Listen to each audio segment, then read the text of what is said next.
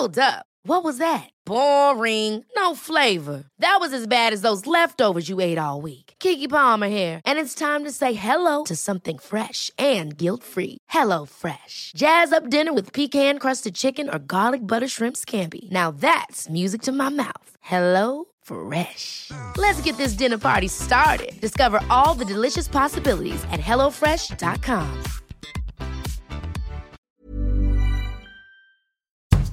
Bonjour et bienvenue dans Podcasting, le podcast quotidien d'actualité du Grand Sud-Ouest. Chaque jour, suivez-nous à la découverte de l'information régionale avec les journalistes et chroniqueurs des médias indépendants qui sont nos partenaires.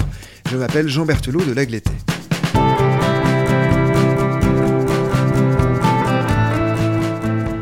Tournons aujourd'hui vers la revue en ligne Far West pour une série de quatre articles qui s'intitulent Vie polaire. Ces articles, c'est vous qui les avez coécrits avec Laura Brunet. Bonjour Gabriel Taïeb. Bonjour Jean. Gabriel, vous êtes journaliste indépendant. Les auditrices et auditeurs de podcasting vous connaissent bien puisque vous en assurez la coordination et la programmation musicale. Vie polaire ne parle pas d'Amundsen, Charcot ou Paul-Émile Victor, mais bien de bipolarité. Est-ce que vous pouvez tout d'abord nous dire ce qu'est la bipolarité? Question qui est d'ailleurs au cœur de l'ensemble de votre questionnement dans ce dossier.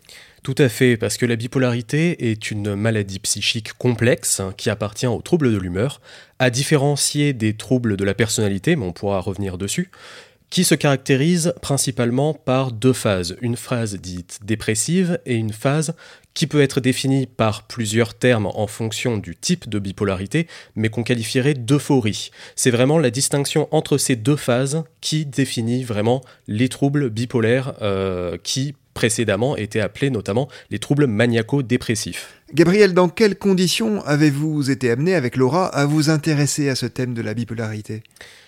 Le sujet a été d'abord lancé par une réflexion personnelle, par une réflexion euh, qui était à la fois par rapport à mon propre vécu, mais aussi un intérêt euh, par la psychologie, la psychiatrie, et donc par extension aux troubles bipolaires. Puis petit à petit, disons que les choses se sont un petit peu enclenchées, puisqu'il y a eu euh, l'ouverture d'un centre à Saujon, en Charente-Maritime, qui était le premier centre dédié aux troubles bipolaires.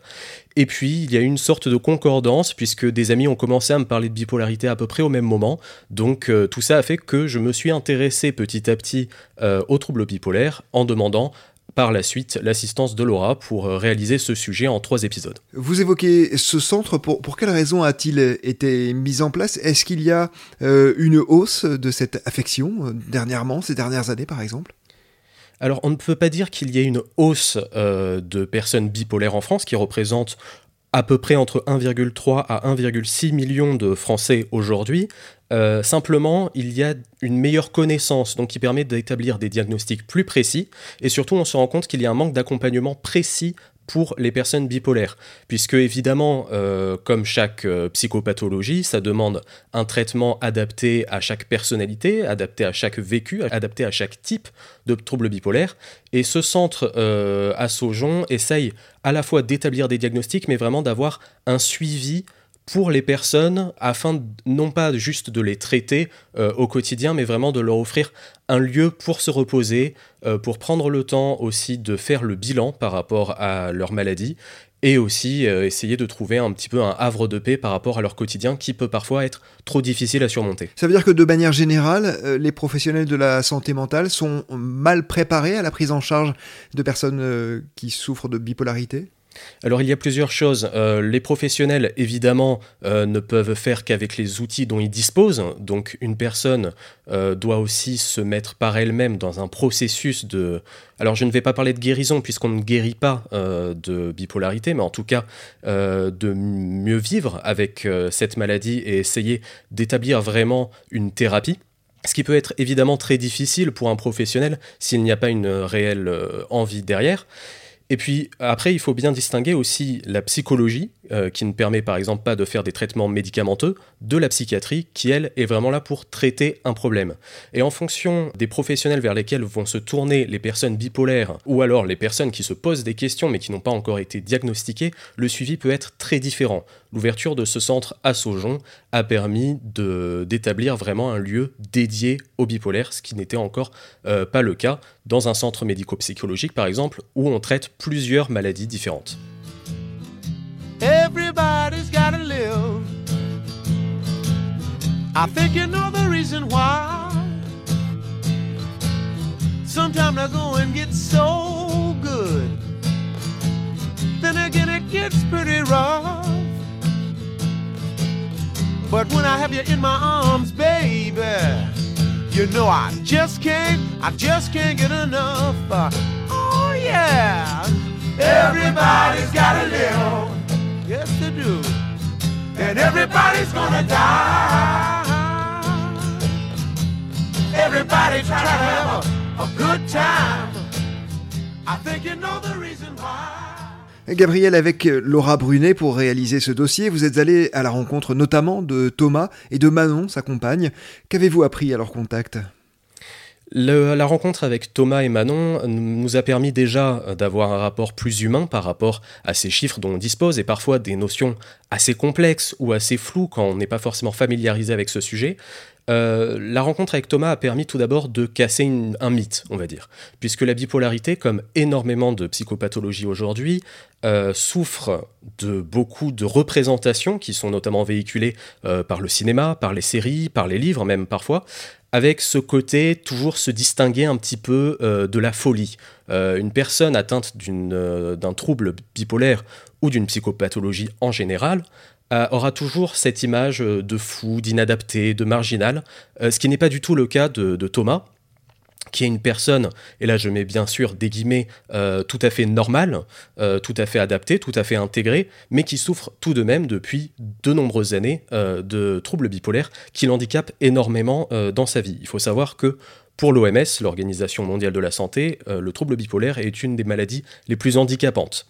Euh, donc Thomas a permis à la fois de casser un petit peu cette représentation, euh, de nous en apprendre un petit peu plus sur son vécu, et la rencontre avec sa compagne nous a permis aussi de voir que quand on souffre d'une psychopathologie ou quand on souffre plus particulièrement de troubles bipolaires, ça touche aussi ses proches énormément, puisque les proches sont directement concernés par cette maladie euh, au quotidien. Autre témoin, la dessinatrice Lou Luby, elle s'approche de ce que l'on appelle la cyclothymie. De quoi s'agit-il? La cyclothymie appartient aux troubles bipolaires, puisque comme je l'indiquais au début de cet entretien, il y a plusieurs troubles bipolaires.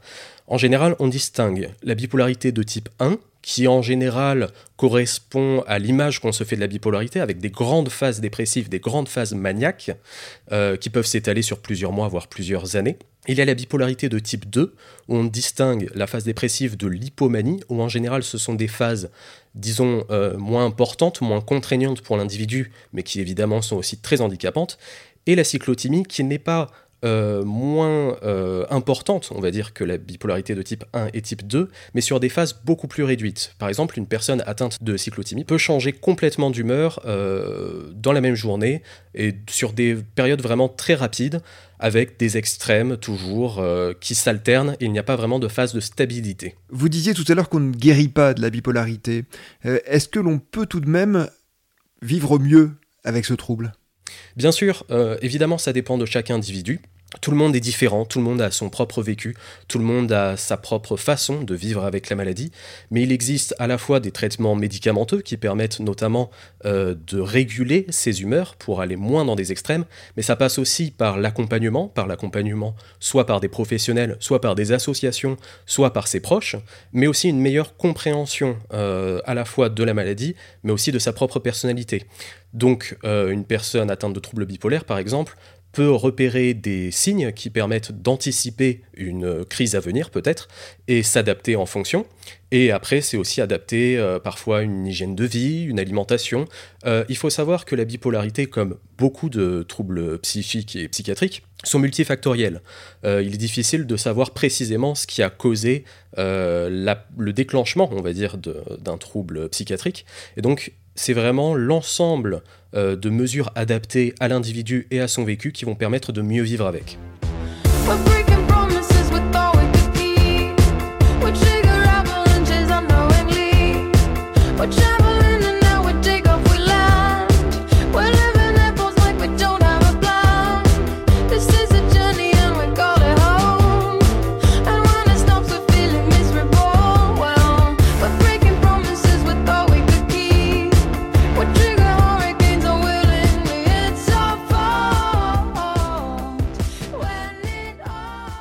Gabriel, nous sommes dans un contexte difficile pour beaucoup de gens et plus encore pour les personnes souffrant d'une affection, notamment mentale. Comment vit-on cette période quand on est bipolaire? À quelles difficultés particulières doit-on faire face?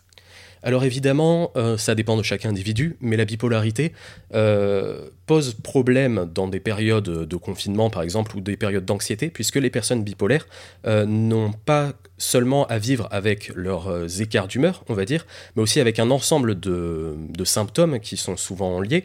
donc on parle de TOC qui sont très présents chez les personnes bipolaires. Il y a aussi les troubles de comportement alimentaire, donc que ce soit l'anorexie ou la boulimie. Et surtout, il y a énormément de personnes suicidaires parmi les bipolaires. Le risque de suicide est multiplié par 15 par rapport à la population générale pour les personnes bipolaires.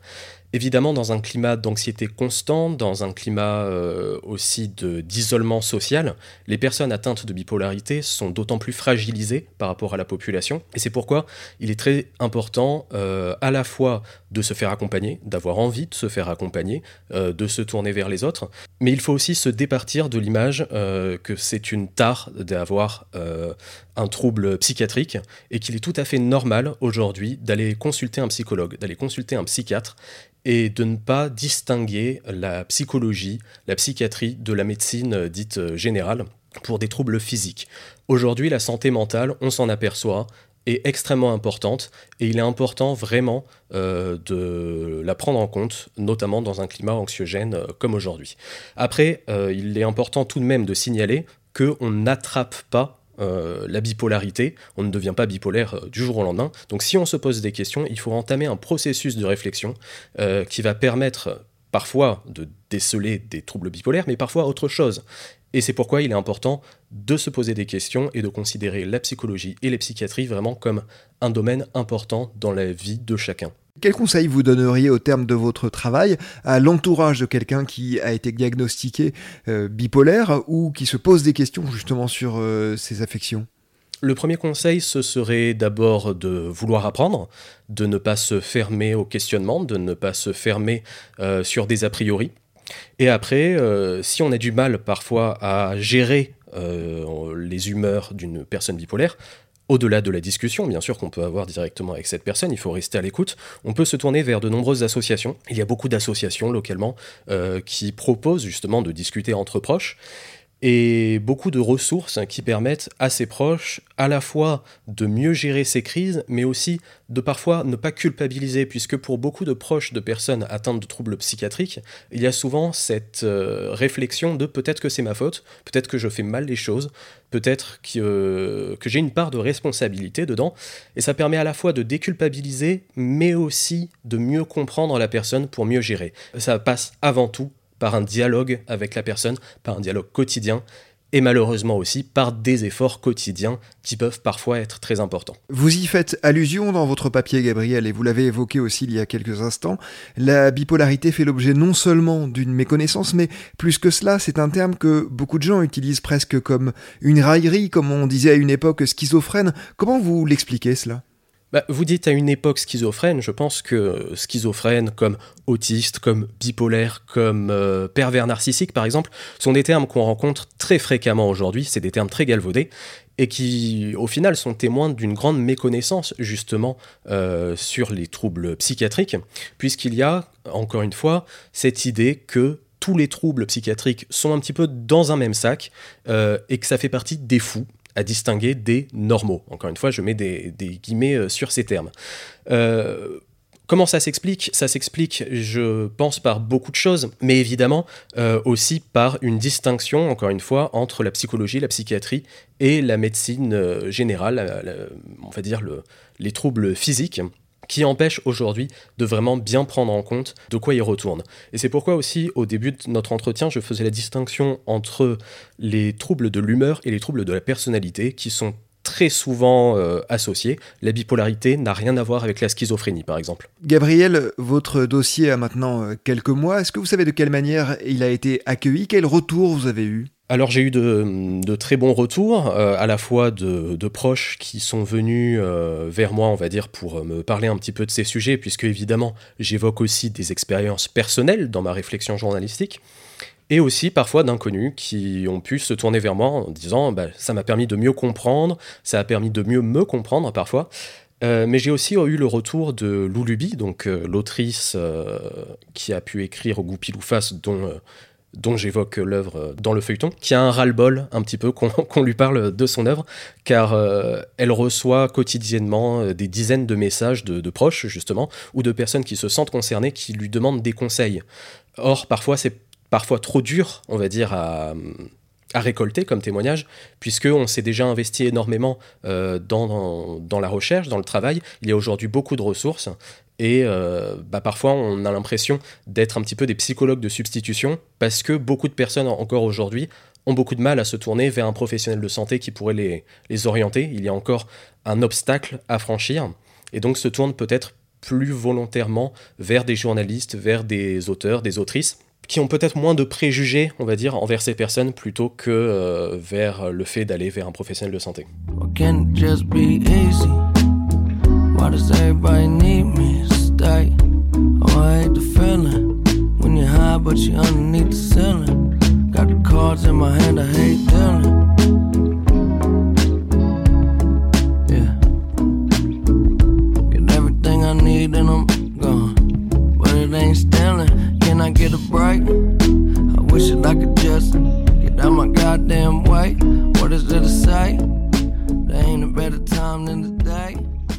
Question, Gabriel, qui va concerner votre pratique journalistique. Est-ce que vous vous êtes posé la question de l'opportunité d'écrire sur un sujet euh, qui finalement euh, vous concerne et vous n'en faites absolument pas mystère hein, tout au long de ce dossier du reste?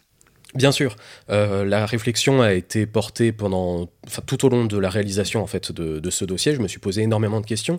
Si j'étais légitime à en parler, comment l'aborder, euh, si parfois il n'y avait pas des, erreurs, euh, peut-être des, écueils à éviter aussi pour, pour ce sujet, qui évidemment est complexe, d'autant plus quand on se sent concerné. C'est pourquoi j'ai fait appel assez rapidement à Laura Brunet, qui a pu m'assister sur, la sur la rédaction, sur les recherches et qui m'a permis aussi d'avoir un autre regard.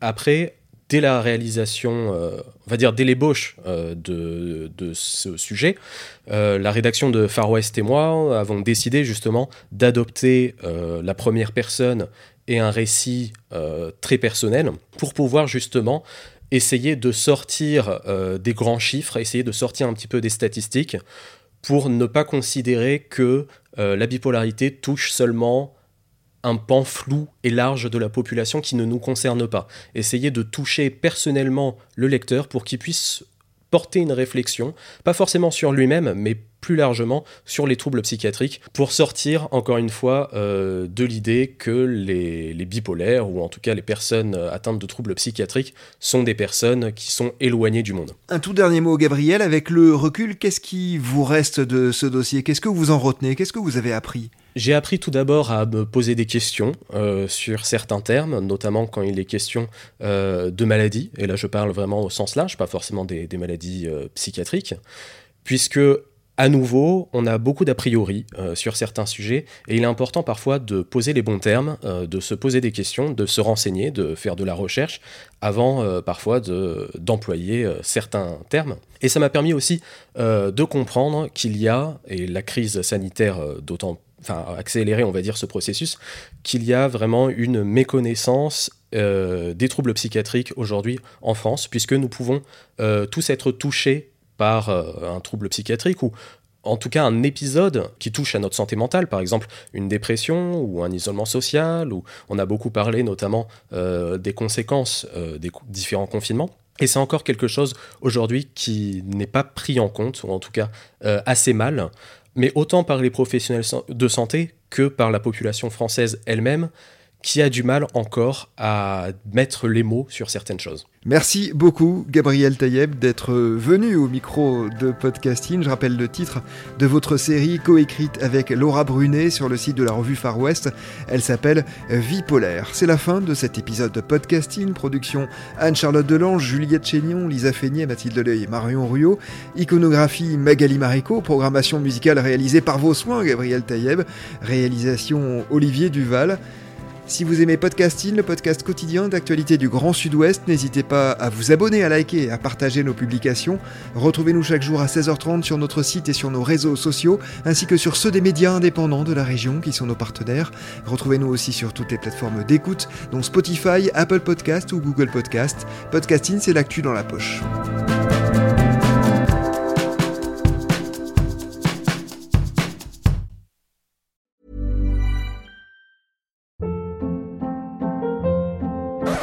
Up. What was that? Boring. No flavor. That was as bad as those leftovers you ate all week. Kiki Palmer here, and it's time to say hello to something fresh and guilt-free. Hello Fresh. Jazz up dinner with pecan-crusted chicken or garlic butter shrimp scampi. Now that's music to my mouth. Hello Fresh. Let's get this dinner party started. Discover all the delicious possibilities at hellofresh.com.